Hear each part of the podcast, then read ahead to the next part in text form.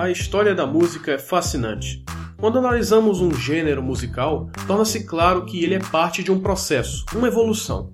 O jazz deu origem ao ritmo do blues, que por sua vez foi o berço do rock. E a principal forma como esses gêneros mudam são através dos contextos sociais onde estão inseridos. O hip hop, por exemplo, nasceu de uma fusão do blues com música pop e com cultura dos grupos afrodescendentes e latinos de Nova York. Gangues, desigualdade social, drogas, violência e racismo marcavam esses grupos, e por criar o hip hop, eles poderiam expressar como era a realidade onde viviam. Com o tempo, o hip hop acabaria por se tornar um dos maiores gêneros musicais do mundo, permanecendo assim até hoje. E é do hip hop que surgiu um subgênero chamado de trap um gênero que cresceu imensamente na última década e que está cada vez mais popular. Esse é o Hoje Podcast, o podcast da revista Lagoana. Hoje falarei sobre o trap e o porquê dele ser tão atraente quanto música. Sem mais delongas, vamos ao episódio.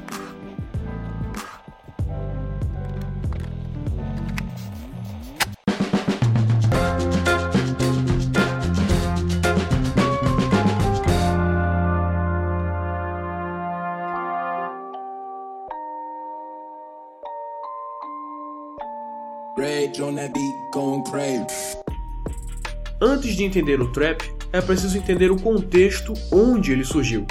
Do inglês, a palavra trap significa armadilha, e era uma gíria que significava que um lugar era um ponto de venda de drogas ilícitas.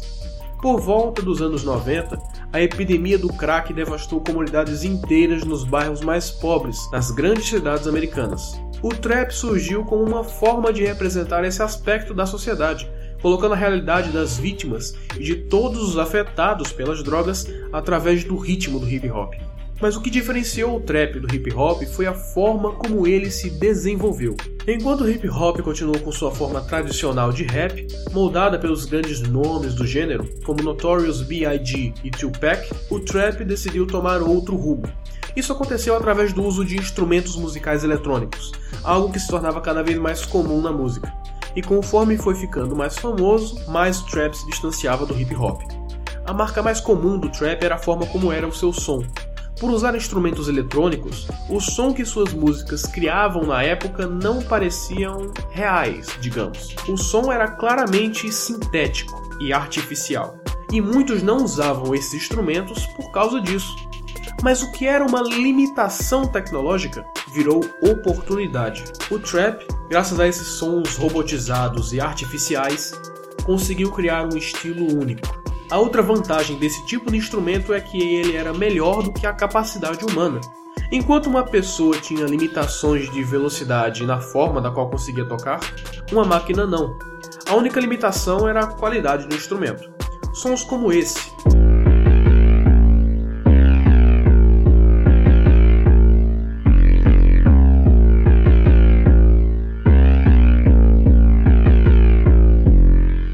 esse.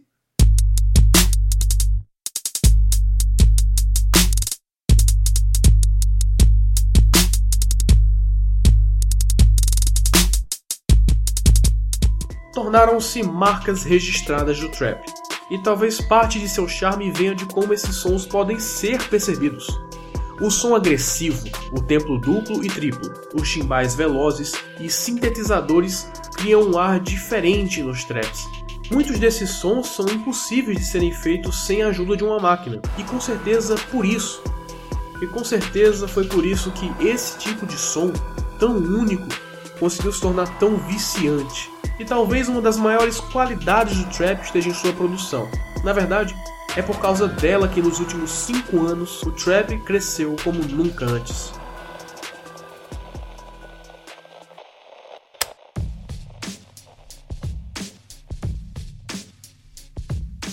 Forma como o trap era produzido sempre foi simples.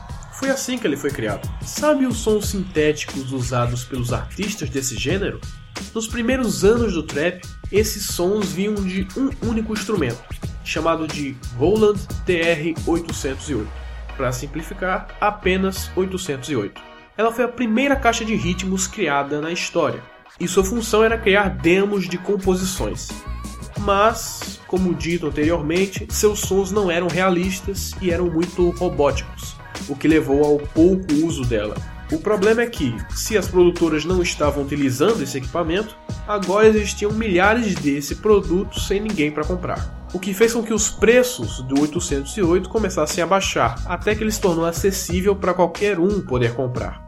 E foi aí que jovens artistas e aspirantes a rappers viram na 808 a oportunidade de fazer música de forma barata, fácil e estilizada.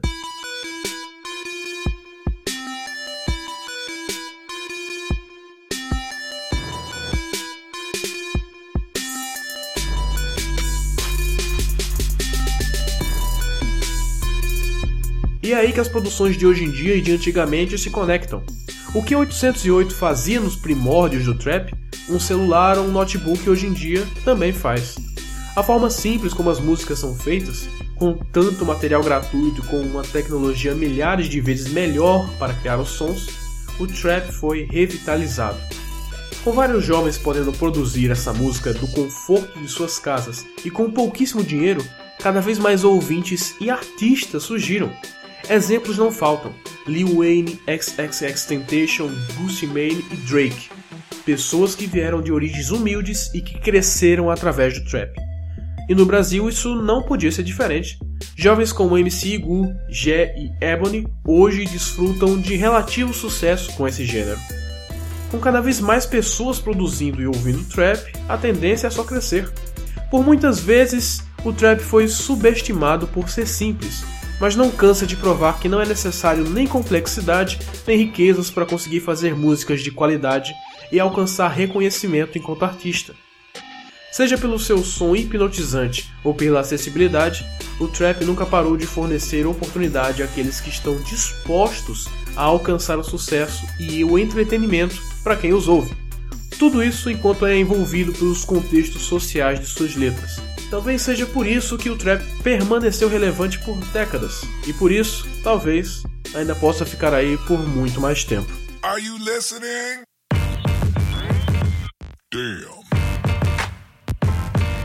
Esse foi mais um episódio do Hoje Podcast, o podcast da revista Lagoana. Comentários, dúvidas ou sugestões podem ser encaminhados pelo e-mail da revista, revistalagoana.gmail.com. Meu nome é Lucas Santos Barbosa e foi isso, galera. Até mais, fui!